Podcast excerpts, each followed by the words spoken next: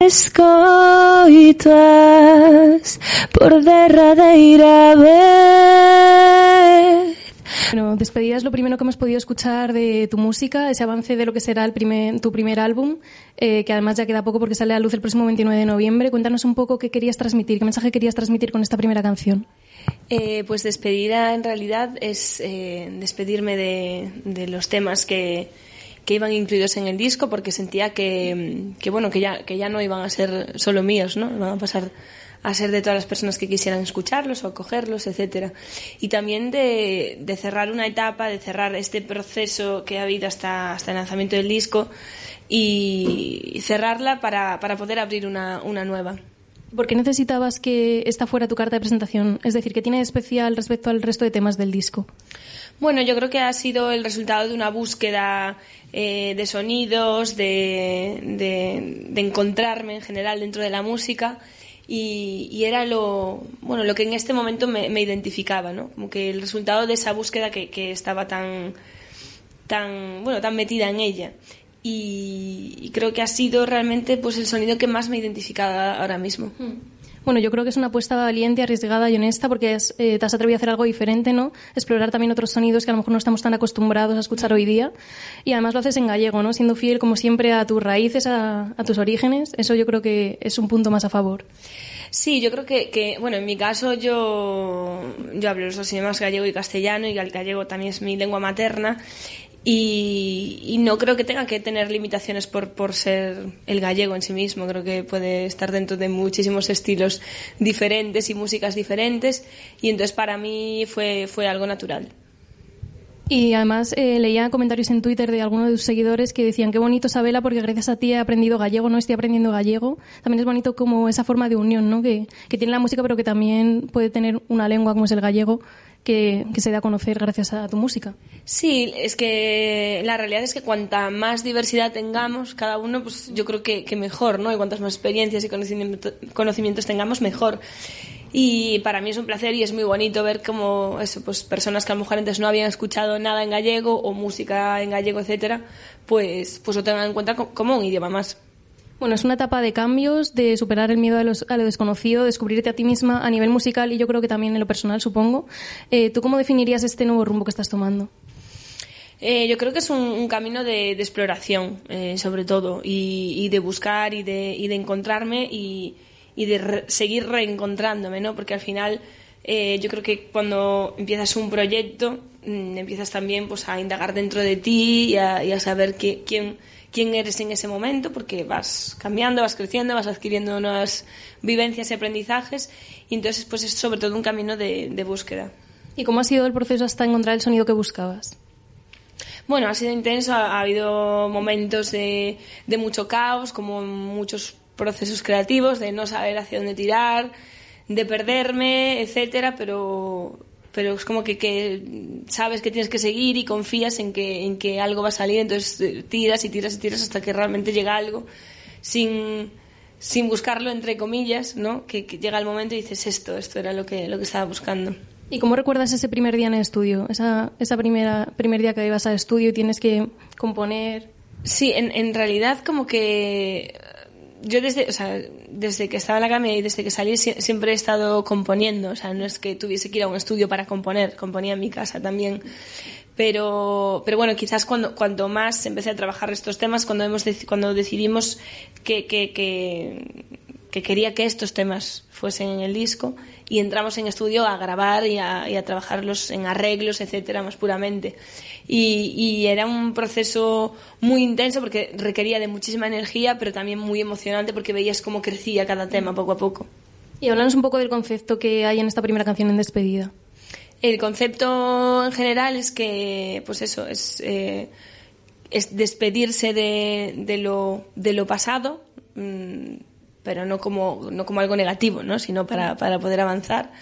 Y luego a nivel arte yo me junté con, con David Catá, que es un artista de Viveiro, de Galicia, eh, in, increíble a nivel profesional y a nivel personal. Y entre, dos, entre los dos creo que, que hemos eh, llegado a un punto de encuentro muy bonito, a una conexión muy bonita. Y se ha creado pues un ambiente eh, onírico, con parte de, de misterio, etcétera, con muchos elementos que, conforman todo, todo ese global, como es la escultura que representa el alma, pues las, las, las hiedras, ¿no? que representan como esas raíces, esas venas que van recorriendo todas esas historias que, que voy cantando, etcétera. Y después de este primer avance, eh, la gente te ha relacionado mucho con el indie, ¿no? Con el estilo indie. ¿Tú realmente dónde lo enmarcas? Tú como la propia autora del tema. Sí, sí, podría, por supuesto, estar dentro de, esa esfera. Eh, el disco es eh, más diverso, o sea, no, no es solo este, este tipo de sonido, pero quizás me enmarco más ahí. Lo que pasa es que tampoco me, me gusta etiquetar como todo lo que hago en general, porque es cierto que, ah, sobre todo al principio, es muy, muy diverso. Y sobre, sobre todo que, que, al final, si, si me pongo como una caja donde estar, como que no veo más allá, ¿no? Intento que eso no pase, aunque a veces pues, te va siempre a, a lo que... ¿Y cómo surge la idea del videoclip? Hablábamos de esas raíces ¿no? que salen de tu cuerpo. ¿Quizás hace también alusión a, tus orígenes? Sí, eh, el videoclip ya te digo es obra de, de, de David Cazá principalmente y, y, claro hace hace hace referencia pues a, a, esas raíces a esa a esa base ese hogar al que volver en el que yo necesito coger eh, fuerzas para, para, volver a salir y viajar, etcétera. Es como las raíces que necesitan, pero que, que, necesitas que tampoco te anclen a la tierra, ¿no? Que te dejen crecer y seguir volando. Bueno, yo creo que es importante crear música con sello propio, con personalidad, como tú lo estás haciendo, pero cuando tienes público esperando fuera, eh, no, no existe esa presión de decir voy a estar a la altura, va a ser lo que mis fans esperan de mí. Eh, sí existe, sobre todo existía al principio, ¿no? Eh, creo que me metía una presión que, que, que, no me favoreció, sobre todo al principio del proceso creativo, que, que no me favorecía. Al, al, tiempo te vas dando cuenta de que eso es así y que tienes que intentar que, que no te limite eso. Pero bueno, al principio supongo que era un poco, pues con toda la vorágine que estábamos eh, teniendo, etcétera, pues te fijas un poco más en eso. Pero cuando fui capaz de desprenderme de eso fue cuando realmente eh, pude crear más libremente, entre comillas. Bueno, hemos escuchado este avance de despedida, pero cuéntanos algún detalle sobre el disco que, que llega el 29 de noviembre. ¿Va a seguir esta línea? ¿Habrá, habrá algo diferente? Mm, yo creo que el, el, disco es bastante diverso en sonidos. O sea, despedida al final es eh, lo, lo, último que encontré. Entonces el disco no, no va a sonar eh, solo a despedida y hay un poco de todo. Pero pero eso, yo creo que es bastante diverso y luego en cuanto a temas eh, de los que habla, pues sobre todo habla de vivencias eh, mías propias o sentimientos propios y, y, conmigo y con cosas que pasan a, en el entorno. Y si tuvieras la oportunidad de reivindicar algún tema social, algún mensaje que pudieras lanzar a través de tu música para próximos proyectos quizás, ¿qué sería? Sí, eh, yo sobre todo estoy bastante cercana a lo que es eh, todo el tema social, ¿no? Y creo que, que, hoy en día en eso hay una crisis bastante grande en cuanto a en cuanto a eso, bueno, las personas que llegan y se van, que al final pues somos personas de, un mundo en general y que tampoco hay que, que, ser tan duros ahí, que a mí lo que me gustaría es que todas las personas tuviesen las mismas oportunidades y que no por nacer en un sitio u otro, pues eh, no las tuvieran. Pero bueno, la realidad es que mmm, es en el punto en el que estamos. Y luego otra cosa que creo que es importante hoy en día es pues el, el tema de, del medio ambiente, de la naturaleza, que en ello, o sea, hablo de Nai, ya, o sea, en, en, este primer disco, pero sí que creo que, que profundizaría más también ahí. ¿Y de qué forma entiendes la música? Eh, o sea, tú como te has definido como artesana de la voz, de los sonidos y la palabra, ¿de qué forma tú lo entiendes? Sí, o sea, un artesano o una artesana al fin y al cabo es alguien que, que tiene eso como, como un oficio de trabajarlo, de explorarlo, de, de, sacarle el máximo jugo y yo creo que, que, estoy ahí como en mis inicios, ¿no? De, de, de artesana, por así decirlo, porque intento mimar mucho cada cosa que hago eh, independientemente de, de, de, luego cómo sea el resultado, ¿no? Me gusta cuidar todo, todo el proceso en sí mismo. Y, y eso, y luego yo la música la entiendo como algo, pues como un elemento social y, y mediador, ¿no? Que al fin y al cabo puede, puede unir muchas más mucho más de lo que podemos unir con otros elementos. Bueno, en mis entrevistas siempre me gusta hacer un viaje al pasado. Eh, ¿Cómo era esa niña que soñaba con dedicarse al mundo de la música? Pues la verdad es que era una niña bastante activa, o sea, no paraba, eso, iba pues to todas las clases que pudiese tener, de todos los instrumentos que pudiese tener, ahí iba yo. Y, y era una niña bastante activa y que, que, estaba todo el rato pues haciendo cosas, eh, buscando nuevas cosas que podría hacer, soñando, pues eso, montándome mis escenarios en mi casa, en mi salón. Y, y yo creo que, que, bueno, eso lo sigo manteniendo, supongo que no a tanto nivel, porque cuando eres niña, pues todo es como más, más libre. Pero, pero sigo manteniendo esa, esa capacidad de, de, seguir buscando. Soy una persona que desde niña yo creo que estoy en constante búsqueda y así, y así seguiré, yo creo. ¿Y en qué momento de tu vida descubres tu pasión por la música? ¿En qué momento, perdón? ¿En qué momento de tu vida descubres que lo tuyo es la música, que quieres dedicarte a esto? Es que en realidad yo no, yo no recuerdo ningún momento de mi vida sin música. O sea, porque en mi familia ya había músicos, etcétera, y entonces yo desde pequeña como que viví dentro de, de la música y siempre, siempre me recuerdo diciéndole a mi madre, pues se me quiere apuntar a esto, a esto, a esto relacionado con la música. Entonces tampoco creo que haya un momento, ¿sabes? De, o sea, siempre, supongo que fue creciendo mi pasión y mis ganas de, de, de buscar más dentro de la música, pero, pero no tanto un punto y, y, aparte. ¿Y siempre tuviste el apoyo de tu familia en todo este proceso desde pequeña? Sí, mi familia en realidad es, es un gran apoyo porque siempre han eh, eso, siempre han apostado por, por los sueños que, que yo tenía, ¿no? Y, y, me han ayudado un montón a conseguirlos, aceptando quién soy y ayudándome a crecer. ¿Y cuál es el primer recuerdo musical que tienes? A lo mejor el primer concierto al que fuiste, la primera canción que cantaste.